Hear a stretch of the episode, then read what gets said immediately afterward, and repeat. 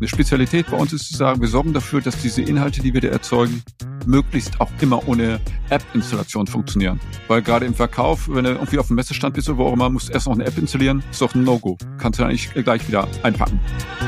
Sagt Gerhard Schröder, Geschäftsführer von V-Sales aus Bochum, der nicht nur Unternehmen in Sachen Augmented Reality und 3D berät, sondern als Hair Reality auch auf YouTube seine Leidenschaft für Technik auslebt. Dieser Podcast ist deine Abkürzung für mehr Vertriebserfolg. Dein Gewinn? Dauerhaft neue Kunden, planbar mehr Umsatz, mehr unternehmerische Freiheit. Das alles durch Kunden, die auch wirklich zu deinem Unternehmen passen. Herzlich willkommen zum Wunschkunden-Podcast von Toxan mit deinem Gastgeber Thomas Kilian. Für mich ist der ideale Wunschkunde ein mittelständisches Unternehmen aus dem technischen Bereich im B2B, die festgestellt haben, dass Produktvisualisierung schön sind, aber Produktnutzenvisualisierung beim Verkauf hilft. Was ist denn ein Produktnutzenvisualisierung? Okay, also es gibt ja genügend. Ich selbst habe als Vertriebler eine Werbeagentur gestartet. Muss man so rum mal anfangen, ja. Das habe ich aus dem Grund gemacht, weil die Verkaufsunterlagen, mit denen ich losgeschickt worden bin, ja, aus Marketing und von wo auch immer, vielleicht äh, schöne Texte hatten, vielleicht auch schöne Bilder, aber nur ein schönes Bild transportiert nicht den Produktnutzen. Also außer du bist im Beauty-Bereich unterwegs, aber im Maschinenbau ist nur eine schöne Darstellung, ein schönes Foto der Maschine ja nicht das, worum es geht, sondern willst du eigentlich zeigen, warum ist das Ding toll, was du da eigentlich verkaufen möchtest. Und was genau zeigst du dann über Video oder Bewegtbild? Also wir machen uns Gedanken darüber für unsere Kunden, wie man eben den Nutzen eines entsprechenden Produktes visualisieren kann. Ja, das kann zum Beispiel sein ein Hersteller von Rohrmotoren, Firma Somfy, also sie stellen für Rolllädenkästen diese Elektromotoren her. Da, ne, kennst du Schalter rauf, Schalter runter. Mhm. Aber wie kann man diesen Produktnutzen zeigen? Das Produkt an für sich, das wird ehrlich gesagt, ist ein langes Blechrohr mit einem Elektromotor drin. Aber was es macht, was es zeigt, ist ja am Ende eine wohnliche Situation oder wenn du morgens wach wirst, ja, und dir nicht als erstes die Sonne komplett ins Gesicht blendet, sondern die Rollläden automatisch auf halber Höhe so anhalten, dass du zwar ein bisschen Tageslicht ins Zimmer kommst, aber du als Vampir noch nicht weggebeamt wirst. Das ist zum Beispiel Produkt-Nutzen-Visualisierung. Du hast gesagt, du wünschst dir ja Unternehmen, die dafür einen Bedarf haben. Das wissen die ja vielleicht noch gar nicht. Also wie ermittelst du denn deine Wunschkunden? Die meisten Wunschkunden kommen tatsächlich entweder auf Empfehlung oder aufgrund meiner sonstigen Kommunikationstätigkeit zu mir.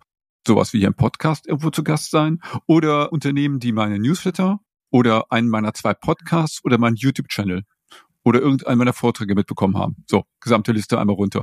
Das heißt, du müsst aber ja schon erstmal Begehrlichkeit wecken bei deinen Wunschkunden. Das ist ja nicht so ein klassisches Profil, dass man sagt, das wäre jetzt selbstverständlich, dass da ein Bewusstsein dafür da ist, oder? Nö, korrekt. Das ist meistens eine Geschichte, also sehr viel stellen Leute dann fest, sie sehen meinetwegen Teile unserer Arbeit und sagen, oh, das da ist praktisch, das wäre ja gut, wenn wir es auch hätten. Und dann gibt es auch immer wieder Empfehlungen. Bevor wir so ein bisschen reinspringen in die verschiedenen Tools und Techniken, lass uns vielleicht noch so ein bisschen einfach zu deiner Vita sprechen. Du bist ja Gründer von V-Sales einer Agentur für Visuelles in der Vertriebskommunikation, für alle diese verschiedenen Medien, die du vielleicht auch schon so jetzt gerade angerissen hast. Ja, wie bist du zu deiner Agentur gekommen? Also gestartet 2010, nachdem ich vorher Verkaufsleiter für StudiVZ mal war und dann den Vertrieb von LinkedIn in Deutschland noch mit auf den Weg gebracht habe. Danach habe ich gesagt, okay, ich mache jetzt mal mein eigenes Ding.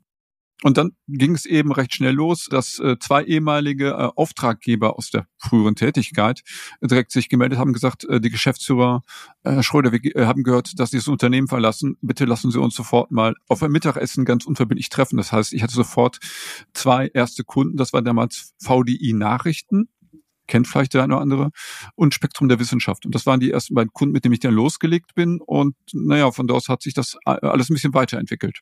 Hast du dich denn immer schon gerne mit bewegten Bildern beschäftigt? Nee, das war gar nicht so gesehen der erste Punkt. Aber um das erste eigene Projekt dann zu verkaufen, war es sehr hilfreich, weil ich hatte eine kreative Idee und diese kreative Idee wollte ich so gesehen bei zehn lauwarmen Kontakten auf früheren Tätigkeiten entsprechend adressieren, platzieren. Also Kameramann, ich habe eine Idee, wir brauchen ein 90 Sekunden Pitch-Video. Ja, für zehn Leute, einer von den zehn wird bestimmt auch schon anbeißen. Und ich habe das Video produzieren lassen. Wir haben das Video dann auf YouTube gestellt. Ich habe meinen ersten von diesen zehn Calls gemacht. Das Telefonat lief ungefähr so ab. Hi, Ich rief den auch der Ansprechpartner in der Mittagspause an. Hi, ich höre gerade, dass du auch schon am Kaum bist. Macht gar nichts, pass auf, ich mache jetzt Folgendes. Ich schicke dir jetzt eine E-Mail zu. Bing! Ich habe gehört, die ist auch gerade bei dir angetroffen. Da sind nur zwei Sachen drin. Kau ruhig in Ruhe weiter auf. Da ist ein Link zu einem YouTube-Video und nur zur Sicherheit unten drunter nochmal meine Handynummer. Wenn du Lust und Zeit hast, ruf mich an. Das Video ging 90 Sekunden. Nach 100 Sekunden kam der Anruf, er hatte aufgekaut.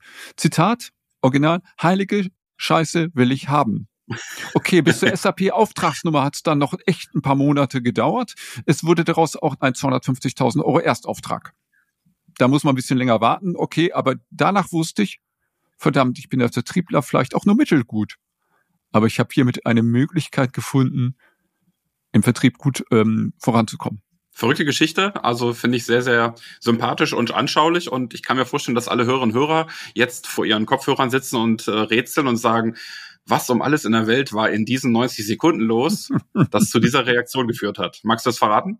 Ja, eine Eiche wurde zum Twittern gebracht. Das war ja dann 2010, als Twitter noch äh, einen anderen äh, Stellenwert insgesamt hatte als jetzt in Deutschland. Und das war ein Projekt, dann ging es eben darum, am Ende war der Kunde Siemens und mit dem Medienpartner Spektrum der Wissenschaft. Also das war so gesehen der Hook, den ich an der Stelle auch hatte. Und wir haben einen Baum in Erlangen, da ist eine große Niederlassung eben äh, von äh, Siemens und dort in einem Park stand ein Baum, an dem wurde ein Kasten angebracht. In dem Kasten waren, waren Computer und dem Baum hinweg wurden verteilt Sensoren angebracht. Und dann auch Mikrofon und Feuchtigkeitsregensensor und Rindenwachstum und was man so eben alles an einen Baum messen kann. Da hat auch jemand nachher eine Diplomarbeit drüber geschrieben. Ja, also war schon im Prinzip auch in der Richtung eine wissenschaftliche Begleitung, so Richtung Spektrum der Wissenschaft. Und das Ganze war mit einer Software ausgestattet. Und wenn es 14 Tage lang nicht regnet, kam automatisch auf Twitter eine Meldung, verdammt, es könnte ja mal wieder regnen.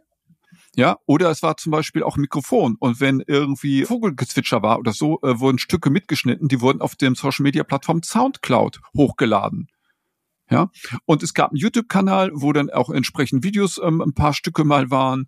Es gab eine Facebook-Seite. Wir hatten am Ende ungefähr, es gab zwei Bäume. Einer stand in Erlangen und einer in Brüssel. In Kombi dann funktioniert haben. Wir hatten am Ende zusammen ungefähr 20.000 Fans auf Facebook, Twitter und so weiter.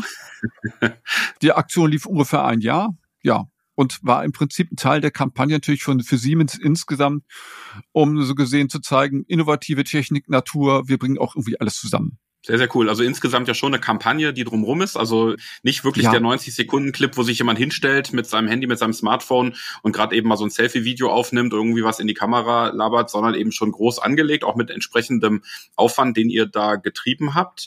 Du hast jetzt gerade schon ja auch anklingen lassen, dass du vorher schon vertrieblich aktiv warst. Vielleicht magst du uns noch so zwei, drei wichtige Stationen aus deinem Leben erzählen und was du dabei gelernt hast. Ich sage immer so schön, ich habe zweieinhalb Berufe erlernt und arbeite mit keinen und trotzdem kann ich alles davon irgendwie gebrauchen oder Stücke davon.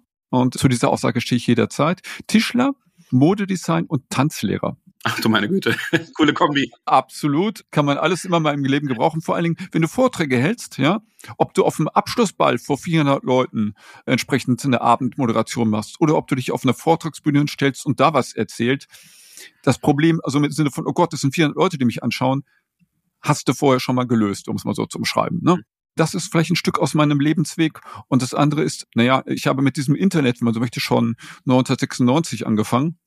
Ja, und als dann so gesehen die Internetblase 1.0 so richtig am Rennen war, war ich erst in der Internetagentur und später in der Unternehmensberatung. So, Zwischenstände. Danach war ich später nochmal Verkaufsleiter der Watz Mediengruppe für den Online-Bereich, falls Sie jemand kennt, Tageszeitungsverlag im Ruhrgebiet. Dann schließe ich eine Frage an. Warum eigentlich eher Tee als Kaffee? Warum betonst du das so in deiner Außenkommunikation? Wenn diese Außenkommunikation richtig funktioniert hat und ich tatsächlich mal zu einem Kundentermin, ich meine heutzutage wirklich noch seltener ne, als früher, zu einem Kundentermin zum Kunden fahre und die mir, also die übliche Begrüßung, die bekommt, ist meinetwegen, da steht ein Schild an der Tür, herzlich willkommen heute, hm, hm, hm, ist ja alles schön und gut. Aber wenn du in den Besprechungsraum kommst und die sagen zu dir, die Ansprechpartner, wir haben für Sie oder für dich äh, da auch schon mal Themen gestellt, dann fühle ich mich begrüßt und willkommen. Sehr, sehr schöne Geschichte. Lass uns dann ein bisschen tiefer einsteigen in ein Detailthema. Wir haben das Thema Augmented Reality ja schon so ein bisschen kurz angeschnitten am Anfang. Lass da ruhig mal stärker reingehen. Was genau ist Augmented Reality und was macht man damit? Okay, einfach erstmal übersetzt. Augmented Reality heißt Erweiterung der Realität. Für die meisten Menschen hat es irgendwas mit, äh, in dem Fall natürlich vielleicht auch mit visuellen Sachen zu tun, kann auch auditiv, also was auf die Ohren sein. Stell dir vor, das ist eine Situation, dass du im Vertrieb auf dem Messestand eine Maschine stehen hast. Check soweit ganz einfach. Jetzt möchtest du über Zusatzinformationen zur Maschine erklären. Oder du hast vielleicht eine Variante der Maschine da stehen und die anderen Varianten oder die Baugruppe davor und dahinter an der Maschinenstraße hast du nicht alle vor Ort. Stell dir vor, könntest jetzt mit einem entsprechenden technischen Gerät diese ganzen Informationen, diese Geräte oder Zusatzinformationen digital noch alle einblenden. Das kann sein ein Smartphone, ein iPad, das kann entsprechend eine in gewissen AR-Brille sein. Ja, völlig egal mit welchem Gerät. Idealerweise mit einem System, das von bis überall funktioniert. Wo ist da jetzt genau der Unterschied zu Virtual Reality? Bei der virtuellen Realität siehst du die Realität nicht mehr. Bei der Erweiterung der Realität siehst du die Realität und erweiterst sie um Zusatzinformationen. Bei der virtuellen Realität ist alles künstlich. Du siehst also nicht mehr den Messestand, du siehst nicht mehr die Maschine, die vielleicht tatsächlich noch vor dir steht, sondern du siehst irgendwelche digitalen Dinge. Vielleicht noch für den Laien kurz erklärt, wie funktioniert das technisch genau? Also es gibt zwei technische logische Ansätze. Den einfachsten Weg kennt jeder, der ein Smartphone hat und dort die Kamerafunktion vielleicht mal aktiviert. Ja, dann kann man das reale Bild sehen, indem die Kamera das abfilmt und auf dem Handy-Display wieder anzeigt. Ne, das ist der einfachste Weg. Und jetzt kann man mit entsprechenden Softwaremöglichkeiten da noch Zusatzinformationen, sag mal, hineingeben, hineinschmuggeln. Ja, das ist der eine Weg. Und der andere Weg ist, du hast ein Gerät vor der Nase, einfach mal umschrieben, eine entsprechende Brille und die spiegelt nur die Zusatzinformation rein. Das heißt, du siehst einfach die Realität und siehst Zusatzinformationen seitlich vielleicht ins Bild hineingespiegelt. Du hast jetzt ja gerade eben das Thema Messe schon angesprochen. Also man hat eben diese Industriemaschine, die da steht und ich habe dann die Möglichkeit eben zum Beispiel in meinem Smartphone neben der Maschine mir was einblenden zu lassen, dahinter, oben drauf, wie auch immer, über die Software, die ich dann lade. Ist das nicht furchtbar kompliziert, in dem Moment mir irgendwas runterladen zu müssen, eine Brille aufsetzen, was ich vielleicht gar nicht will oder so? Magst du das vielleicht nochmal so ein bisschen in die Praxis bringen, wie herausfordernd oder wie einfach die Bedienung an der Stelle ist? Okay, jetzt müssen wir die nächste Hürde nehmen. Die nächste Hürde ist, brauche ich dafür entsprechend wirklich eine Brille oder gehen Sachen auch eben ohne Brille? Und der nächste Schritt ist, muss dafür irgendwie eine App installiert werden oder geht das vielleicht auch alles ohne eine App-Installation?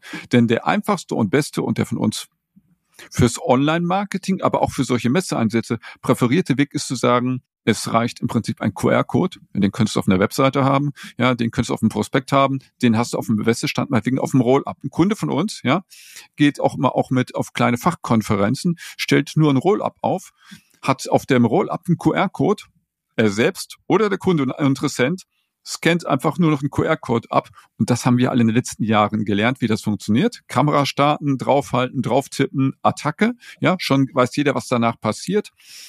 Jetzt ist es so, wenn du ein iPhone hast oder ein iPad, ja, äh, bist du sogar in einer privilegierten Lage, dass du sagen kannst, ich lade mir nur noch eine kleine Datei herunter. Alles weitere ist nämlich längst schon im Betriebssystem drin. Darum funktioniert auch diese neue Apple Vision Pro auch mit äh, so gut, weil die alles ins Betriebssystem packen. Ja, da diese Dateien sind USD-Dateien. Da kommen wir vielleicht gleich nochmal drauf. Bei Android gibt es auch eine Lösung, da musst du eine ganz winzige Landingpage haben und hast dann andere Inhalte ja, anderes Dateiformat. Und die Spezialität bei uns ist zu sagen, wir sorgen dafür, dass diese Inhalte, die wir da erzeugen, möglichst auch immer ohne App-Installation funktionieren. Weil gerade im Verkauf, wenn du irgendwie auf dem Messestand bist oder wo auch immer, musst du erst noch eine App installieren, ist doch ein No-Go. Kannst du eigentlich gleich wieder salopformiert mhm. einpacken.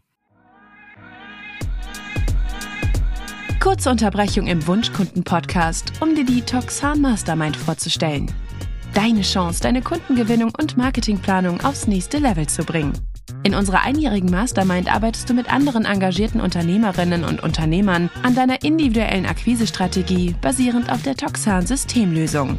Lass unzureichende Ergebnisse hinter dir und freu dich auf mehr Sichtbarkeit, frische Leads und Spaß im Verkauf. Bist du bereit, genau die Wunschkunden zu gewinnen, die perfekt zu dir passen? Dann bewirb dich jetzt für die Wunschkunden Mastermind von Toxan.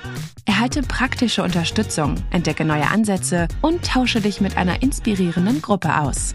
Alle Infos zum kostenfreien und unverbindlichen Onboarding findest du unter www.toxan.com/mastermind. Und jetzt zurück zum Wunschkunden Podcast. Okay, das heißt, ich habe jetzt verstanden, für den Anwender, der jetzt im Grunde Augmented Reality benutzt, eben an einer bestimmten mhm. Stelle, ist es tatsächlich mit ganz, ganz geringen technischen Hürden verbunden. Für das Unternehmen, das jetzt AR gerne einsetzen möchte in ihrem Vertrieb, die müssen aber ja schon in irgendeine Art von Software und in Programmierung investieren, was dann Spezialbetriebe wie eure Agentur durchführen oder wie funktioniert das Ganze? Ja und nein. Im idealen Fall bräuchten sie nicht mal uns. Aber wie wir wissen, ist die technische Realität meistens doch ein bisschen komplexer, was damit zusammenliegt. Also ein Unternehmen hat vielleicht irgendwie eine CAD-Software, mit der sie seine Maschinen, was auch immer, konstruieren. Theoretisch in der idealen Welt müsste der Kollege, der diese Datei erstellt, also der Konstrukteur, am Ende nur noch beim Speichern sagen, ich wähle ein anderes Dateiformat aus, und zwar USDZ, ja, speichert das Ganze, gibt diese Datei entsprechende Kollegen im Vertrieb und Marketing weiter und alle wären zufrieden. Nun haben bisher aber in den letzten Jahrzehnten die Kollegen im CAD-Bereich so gesehen zwar die Dinge so aufbereitet, dass sie für ihren weiteren Konstruktionsprozess richtig angelegt sind. Beispiel, du hast ein CAD-Modell erstellt und das geht hinter eine Spritzgussmaschine, ja, irgendein Plastikteil. Dann hat der Konstrukteur gewusst, das wird mit einem blauen Kunststoff Marke so und so, wie auch immer, hinterher weiterverarbeitet. Das heißt, er hat aber nie definiert in seiner 3D-Datei, das muss ein blauer kunststoffartige Oberfläche sein, die muss so stumpf sein und sowas, weil die Angaben hat er nie benötigt. Weil wäre klar, das geht in die andere Abteilung und die machen daraus Spritzgussform und dann wird es gespritzt. Fertig. Aber für den Zweck, über den wir beide gerade geredet haben, für diesen idealen Zustand, ja, fehlen diese ganzen Informationen in seiner 3D-Datei, die er erzeugt hat. Solche Dinge müssen dann noch hinterher hinzugefügt werden. Außerdem besteht das Gerät aus zwei, drei Einzelteilen dann hat er in seinem CAD-Programm auch zwei, drei einzelne Dateien. Dass die aber in der richtigen Kombination zusammengesetzt werden müssen, vielleicht noch eine mechanische Komponente in Beweglichkeit untereinander haben müssen. Solche Dinge hat er dann noch gar nicht alles angelegt. Sowas machen wir dann auch zum Beispiel. Oder eben die Konstruktionsdatei, die wir da bekommen, die CAD-Datei, zum Beispiel Format STEP, STEP, ist viel zu groß für den Anwendungszweck, für den wir es weiter haben wollen. Da müssen wir diese Dateien verkleinern. Das heißt, ihr sorgt so ein bisschen für die Übersetzung und für die Aufbereitung der Daten, so dass die dann eben auch entsprechend für Augmented Reality verwendet und aufbereitet werden können. Ich würde gerne noch mal einen Schritt weitergehen zum Thema Technik allgemein. Also du äh, vertrittst ja im Grunde genommen das Thema Vertrieb und sagst, Mensch, mit Technik kann man eine ganze Menge mehr machen. Aber ist das nicht mit Technik oft nur was für Spielkinder? Sind das nicht vor allem auch die, sag mal, Nerds oder die, die jetzt einfach auch gerne so ein bisschen technikaffin sind, die davon besonders profitieren? Na, wenn du im technischen Vertrieb unterwegs bist, ist es ganz hilfreich, äh, eine gewisse Affinität zu solchen Themen zu haben. Aber jetzt mal pragmatischer. Um jetzt mal einen Schritt zurückzugehen, jetzt wieder auf das Videothema. Du hast ja vorhin gesagt, ich habe einen YouTube-Channel. Check. Ja, in diesem YouTube-Channel gibt es meinetwegen ein Video von mir, ein relativ neues, das geht fünf, sechs Minuten. Da gibt, zeige ich einen Monitor, mit dem kann man 3D-Inhalte auf dem Messestand anzeigen, ohne dass irgendjemand eine Brille aufsetzen muss, was auch immer. Und zwar können mehrere Leute gemeinsam draufschauen und jeder hat einen 3D-Andruck. Also eigentlich das Richtige genau für so einen Messezweck. Das Video kann sich jeder anschauen, der auch jetzt, das können wir in die Show Notes packen, wie auch immer. Was ihr alle jetzt so nicht seht, haha. Es gibt zehn weitere Videos auf diesem YouTube-Kanal, alle versteckt. Und zwar mit Beispielprojekten von unseren Kunden. Und das heißt, ich schicke meinen Kunden jetzt natürlich nicht nur diesen Link zu dem Video zu, was jeder sich äh, anschauen kann, sondern ich schicke denen auch jeweils ein oder zwei weitere Beispiele zu im Sinne von, das haben wir für dich auch schon mal aufbereitet. Ja, weil jetzt ist ja die Vorbereitung zur Hannover Messe und so weiter und da muss man ja auch rechtzeitig so gesehen Vertrieb am Start sein. Oder ich nutze auch in der Angebotserstellung dann zum Beispiel, dass ich im Angebot reinschreibe, wir haben folgendes Projekt, Sie haben folgende Anforderungen, sagen wir mal, sagen wir eine Maschine, die das und das kann, ja, in 3D-Visualisierung, die dann auch mit einer AR genutzt wird. Wenn wir unseren Job gut machen, machen wir auch noch die Grafiken für Print und für ein Video und Animationsvideo auch gleich mit, alles mit. Ja, und dann kann ich im Angebot reinschreiben, hier, da, da und da sehen Sie Beispiele, da haben wir das schon mal gemacht, da sehen Sie die Komponente. Und das macht es natürlich auch einem Einkäufer nachher leichter zu verstehen, der gar nicht vielleicht mit unserem Gespräch dabei war oder nur am Ende im Rahmen von irgendwelchen Preisverhandlungen dabei ist, zu verstehen, ah, das können die alles, das ist der Nutzen. Ja, okay. Das sind ja einfach Referenzprojekte, die mir helfen als, ich sag mal, Augentier, ja. Die Menschen sind ja Augentiere, mir ja. besser vorzustellen, was dann tatsächlich in der Lösung für mich vielleicht auch mit drin steckt, ähm, das besser auch vielleicht adaptieren zu können auf meine persönliche Situation, weil ich eben nicht ein Stück Produkt kaufe wie so ein iPhone, was ich mir von allen Seiten aus anschauen kann, sondern weil ich eben eine individuelle Lösung vielleicht brauche, die mir dann beispielhaft irgendwo präsentiert wird. Du hast gerade eben deinen YouTube-Kanal schon angekündigt, Herr Reality, bist dort recht bekannt mit ähm, etwas mehr als 1000 Abonnenten, 240 Videos zu ganz vielfältigen technischen Themen. Warum machst du das genau und was bringt es dir vertrieblich? Also ich hatte ja vorhin gesagt, wie ich so gesehen an meine Kunden komme. Und äh, ich hatte schon Situationen, dass ich in ein Erstgespräch, ein Videocall hineinging und mir der Ansprechpartner sagte, ich habe ungefähr 20 von Ihren Videos mir schon angeschaut. Ich weiß genau, was ich suche. Also so gesehen, es gibt diesen Prozess, dass äh, sich äh, Kunden irgendwie auch irgendwie mal sagen wir, schlau machen müssen, um zu verstehen, was ist äh, mein eigenes Problem als Kunde und was gibt es dafür für Lösungen. Und dafür ist mein YouTube-Kanal da. Also gesehen in der Phase aus einem kalten Kunden einen lauwarmen Kunden zu machen, sind die Videos äh, und die Newsletter eine ideale Möglichkeit. Videos sogar noch mehr als Newsletter. Wenn das so gut funktioniert, warum nutzen immer noch so wenige Unternehmen YouTube für ihre eigene Vermarktung? Weil viele Unternehmen an der Stelle noch nicht, sag ich mal, diesen strategischen Schritt weitergehen von äh, dem klassischen, wir machen alle paar Jahre mal ein Imagevideo, ja, und machen alle paar Jahre mal eine Imagebroschüre und ähnlichen Dingen, ja, so immer in Einzelhäppchen denken. Wir haben jetzt gerade für einen Hersteller von Röhren 14 Videos gedreht. 14 Videos von ungefähr 30 Sekunden Länge. Zu verschiedenen einzelnen Produktbereichen und was die Fertigung, wie das alles abläuft und so weiter. Die sind im Einsatz seit einem Jahr in einer PowerPoint-Präsentation.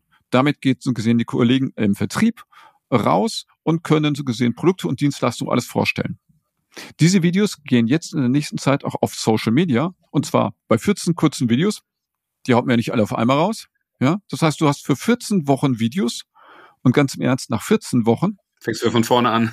du hast es jetzt gesagt, genau. Oder du streckst von, sagst von vornherein, ja. Also nur zu sagen, ich produziere ähm, so gesehen Videomaterial nur für einen Zweck, ist eigentlich so gesehen der falsche Ansatz, ja sondern zu sagen, okay, wir brauchen wie so ein Werkzeugkasten, wir brauchen eigentlich einen Stapel an Material und dann können wir das immer wieder neu zusammen konfigurieren.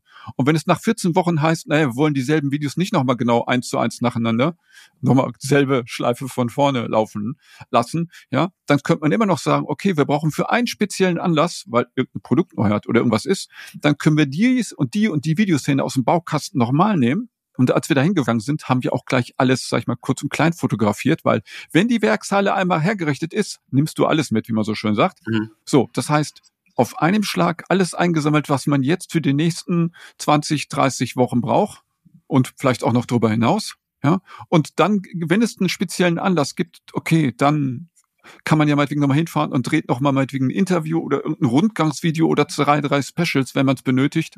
Aber eigentlich, wenn man seinen Job vernünftig macht und nicht nur denkt von wegen, wir machen jetzt mal ein Imagevideo und diese ganze Geschichte, sondern wenn man gleich sagt, wir gehen mit einem Redaktionsplan oder mit einer gewissen groben Richtung raus, ja, dann kommt man schneller ins Gespräch und am Ende hat der Kunde für nur ein bisschen mehr Geld wesentlich mehr Leistung. Jetzt wissen wir ja, dass vor allem Menschen in Videos besonders viel Aufmerksamkeit ziehen. Braucht es da nicht auch eine Menge Mut, sich per Video persönlich zu zeigen? Also du hast von deiner Tanzlehrertätigkeit äh, gesprochen, ja, bist vielleicht auch von der Persönlichkeit her entsprechend offen dafür. Sind das alles begnadete Selbstdarsteller, für die ihr die Videos dreht? Begnadet sind meine Mitarbeiter, die in der Lage sind, aus Halbsätzen von Personen vor der Kamera flüssige Sätze zusammenzusetzen im Videoschnitt und auch in der Tonnachbearbeitung Notfall Wörter so zusammenzusetzen, ja, dass am Ende du denkst, wow, das ist die Kunst. Und wenn du in meinem YouTube-Kanal, also wenn das wirklich jemand tut, ja, also bitte hiermit eingeladen, auf die ersten zwei, drei Videos zu gehen. Ich glaube, das zweite oder dritte Video von mir, ich weiß es jetzt nicht mehr, ist ein Video, da sieht man nur meinen Schatten. Das war eigentlich das allererste, was ich gedreht habe, weil ich mich da nicht vor die Kamera in dem Moment begeben wollte. Also das war auch ein Lernprozess. wenn man sich die Videos anschaut, sieht man, mit der Zeit wird das dann besser. Also es auch an der Stelle gilt, noch kein Meister vom Himmel gefallen und Übung macht den Meister.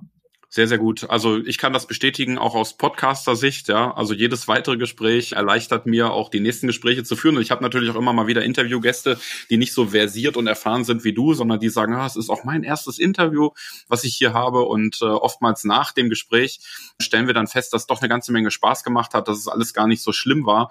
Und manche haben auch Blut geleckt und dann weitere Interviews gegeben oder eigene Podcasts gestartet. Also ich kann an der Stelle auch nur empfehlen, wirklich sich mit dem Thema zu beschäftigen und dann ins Tun zu kommen und über die Wiederholung, über die Übung dann einfach auch die Qualität Stück für Stück zu verbessern in dem Bereich. Vielleicht zum Abschluss unseres Interviews. Lass noch mal so ein bisschen reingucken für diejenigen, die jetzt auch gesagt haben, Mensch, das klingt spannend.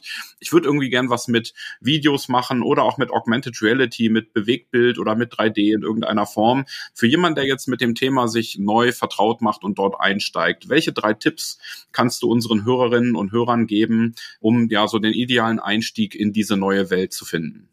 Noch wichtiger als eine gute Bildqualität ist guter Ton. Wir machen ja nicht ohne Grund hier beide auch einen Podcast, beide mit einem Podcast-Mikrofon mhm. und nicht äh, nur mit einem Handy-Mikrofon. Das gilt aber auch für Video. Jedes gute Video, 51 Prozent eines guten Videos besteht aus gutem Ton. Auch wenn wir sehr viel Videos produzieren, die Audioqualität ist äh, noch immer ticken immer wichtiger. Das wäre Tipp Nummer eins. Das zweite ist, schnappt euch ein Handy. Und äh, stellt euch selbst gesehen einmal äh, so gesehen vor das Handy und probiert einfach aus.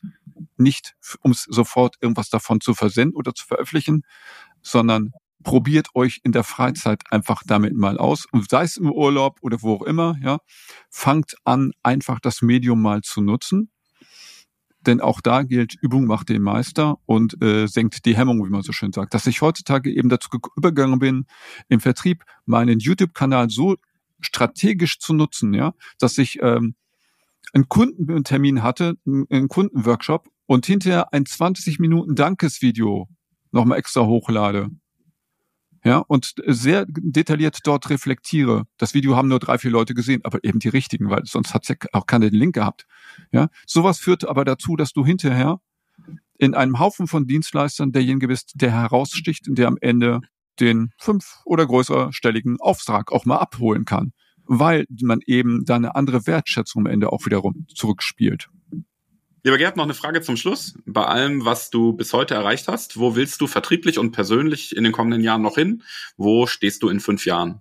Die Fünfjahresfrage hängt eigentlich davon ab, wie schnell sich Apple jetzt weiterentwickelt mit seinem neuesten Produkt, der Vision Pro. Denn äh, seit zweieinhalb Jahren äh, ist mein meine Firma schon eigentlich in dem Themenbereich genau für Apple Vision Pro tätig, für unsere Kunden. Ja, das heißt, wir produzieren da schon länger eigentlich Inhalte für, für Industriekunden, die jetzt nicht nur auf iPhone und iPad funktionieren, sondern eben auch auf der Vision Pro. Und wenn Apple da diese Schlagzeilen und diese Wegrichtung beibehält, würde ich mal sagen, möchte ich gar nicht unbedingt viel größer als Unternehmen werden, ja, aber noch mehr tiefer in die Nische hinein. Auf dem Weg dahin wünsche ich dir ganz, ganz viel Erfolg und sage herzlichen Dank für das tolle Interview. Das war der Wunschkunden-Podcast von Toxan. Vielen Dank fürs Zuhören. Wir freuen uns auf dein Feedback und bitte bewerte dieses Format am liebsten mit 5 Sternen auf den wichtigsten Podcast-Kanälen. Die Show Notes zu dieser Folge sowie viele weitere Informationen findest du unter www.wunschkunden-podcast.de.